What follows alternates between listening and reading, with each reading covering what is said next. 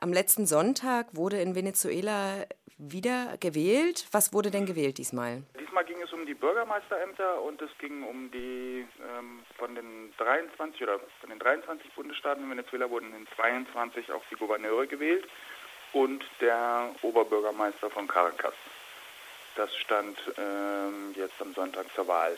Die Wahlbeteiligung war außerordentlich hoch, also war mit 65,45 Prozent die höchste Wahlbeteiligung, die Venezuela jemals für Lokal- oder Regionalwahlen erlebt hat und ähm, ist mit 65,45 Prozent auch eigentlich sehr gut, denke ich mal, auch im sozusagen weltweiten Vergleich. Also eigentlich eine relativ ähm, hohe Wahlbeteiligung und ein teilweise zu erwartendes, aber teilweise auch durchaus überraschendes Ergebnis.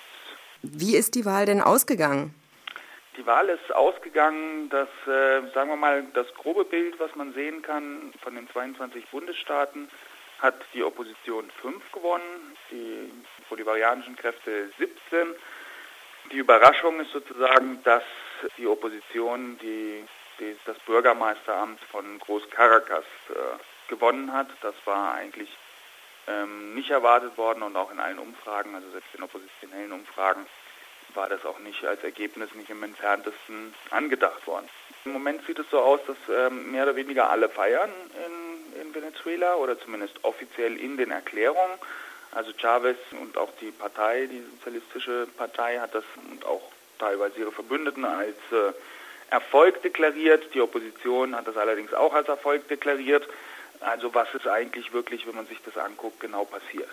Ich kann sagen, in absoluten Stimmen äh, also so wie viele, wie viele deutsche Zeitungen titeln, von wegen Wahlschlappe für Chavez oder sonst was, äh, das ist ziemlicher Unsinn. Also da reicht das ganze deutsche Zeitungsspektrum von, von rechts bis links eigentlich. Äh, wir haben überhaupt keine Ahnung, die meisten Autoren, was in Venezuela eigentlich tatsächlich vorgegangen ist. Wenn man sich die genauen Ergebnisse anguckt, dann wird man feststellen, im Vergleich zum Beispiel zu der, zu der Abstimmung über das Referendum zur Verfassungsreform äh, letztes Jahr im Dezember, was ja die Bolivarianer knapp verloren haben. Aber im Vergleich dazu haben die bolivarianischen Kräfte jetzt bei den Regionalwahlen etwa 1 Million und 120.000 Stimmen dazu gewonnen, während die Opposition trotz ihres relativen Erfolges bei den Regionalwahlen im Vergleich zu der Verfassungsreformabstimmung im letzten Jahr 220.000 Stimmen verloren hat. Also man kann sagen, dass auf jeden Fall das, was äh, vieles von dem, was die bolivarianischen Kräfte bei den letzten Abstimmungen vor einem Jahr nicht mobilisieren konnten, haben sie wieder zurückgewonnen, während die Opposition ähm, ihren Sieg vom letzten Jahr eigentlich nicht fortsetzen konnte und sogar weniger Leute mobilisiert hat für die Regionalwahlen, als es äh, für die, für die Verfassungsreform gelungen ist. Allerdings hat die Opposition durchaus einige Bundesstaaten, die die bolivarianischen Kräfte eigentlich gewinnen wollten oder sollten, und vor allen Dingen einige relativ strategische Bundesstaaten mit äh, größeren Städten oder ja, gewonnen. Und ähm, das könnte die Situation in Venezuela natürlich für den, für den Prozess komplizieren. In absoluten Zahlen hat sich aber eigentlich an dem Kräfteverhältnis, was außer bei der, bei der Abstimmung zu dem, zu dem Referendum vorhanden war, nicht viel geändert. Also die bolivarianischen Kräfte haben wieder 57 Prozent insgesamt der abgegebenen Stimmen ungefähr auf sich vereint, während die Opposition halt eben entsprechend weniger, knapp über 40 oder vielleicht sogar etwas weniger als 40, denn es gab diesmal ziemlich viele Kandidaten, die entweder eine Oppositionsdissidenz waren oder eben auch zum Teil ähm, chavistische Dissidenz.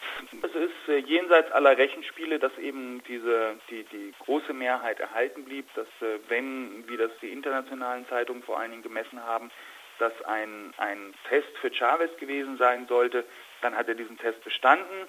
Was aber nicht den Test bestanden hat, ist sozusagen den Weg der Revolution von unten bestimmt äh, weiterzugehen. Und da ist eben ganz dringend auch eine Reflexion und eine Änderung notwendig, zu überlegen, warum haben diese Kandidaten verloren, äh, wie kann die Kandidatenauswahl anders erfolgen und vor allen Dingen, wie kann es, äh, wie kann weiterhin die, die, die Macht von unten gestärkt werden, also die verschiedenen Rätesysteme, die seit ja, ungefähr zwei Jahren aufgebaut werden und die ja darauf abzielen, tatsächlich die vorhandenen Strukturen ähm, verschwinden zu lassen. Also es geht ja darum, mit Rätestrukturen die vorhandenen Strukturen zu ersetzen. Und genau da könnte ich mir vorstellen, kann auch ein Grund liegen, dass zum Beispiel der bolivarianische Kandidat in Caracas verloren hat. Aristobulus Studis ist sehr, sehr beliebt bei der Basis insgesamt eigentlich als Kandidat, aber er hat zum Beispiel vor den Wahlen angekündigt, er sehe keinen Sinn daran, weiterhin dieses Bürger, diese Bürgermeisterstruktur von Groß Caracas aufrechtzuerhalten und wenn er gewinnen würde, so, dann würde er praktisch alles dafür tun, um diese Struktur der Stadt zu ändern und zum Beispiel die Stadt in 100 Kommunen aufzuteilen, die dann von unten regiert werden. Das muss äh, dem, selbst dem ganzen bolivarianischen Verwaltungsapparat ordentliche Angst eingejagt haben, dass sie ihre Arbeitsplätze verlieren. Und ähm, so kann ich mir durchaus vorstellen, dass auch eben ein Teil des Bolivar der bolivarianischen Kräfte, sagen wir mal die, die mehr moderaten, sozialdemokratischen Teile, sich gegen ihn gestellt haben und vielleicht zum Teil auch sogar gegen ihn gestimmt haben. Das war zumindest immer wieder in den letzten Jahren einer der Grundkonflikte im bolivarianischen Prozess, sagen wir mal zwischen dem basisorientierten Flügel der Volksmacht aufbauen will, der das Rätesystem stärken will und der durchaus bewusst hat, wie Chavez das auch mir wieder sagt, dass es um den Aufbau des Sozialismus anderer Art, anderer Prägung voranzutreiben, die, die Zerstörung des bürgerlichen Staates bedarf und äh, des Staates, äh, wie er im Moment aussieht, der ersetzt werden soll durch Strukturen von unten.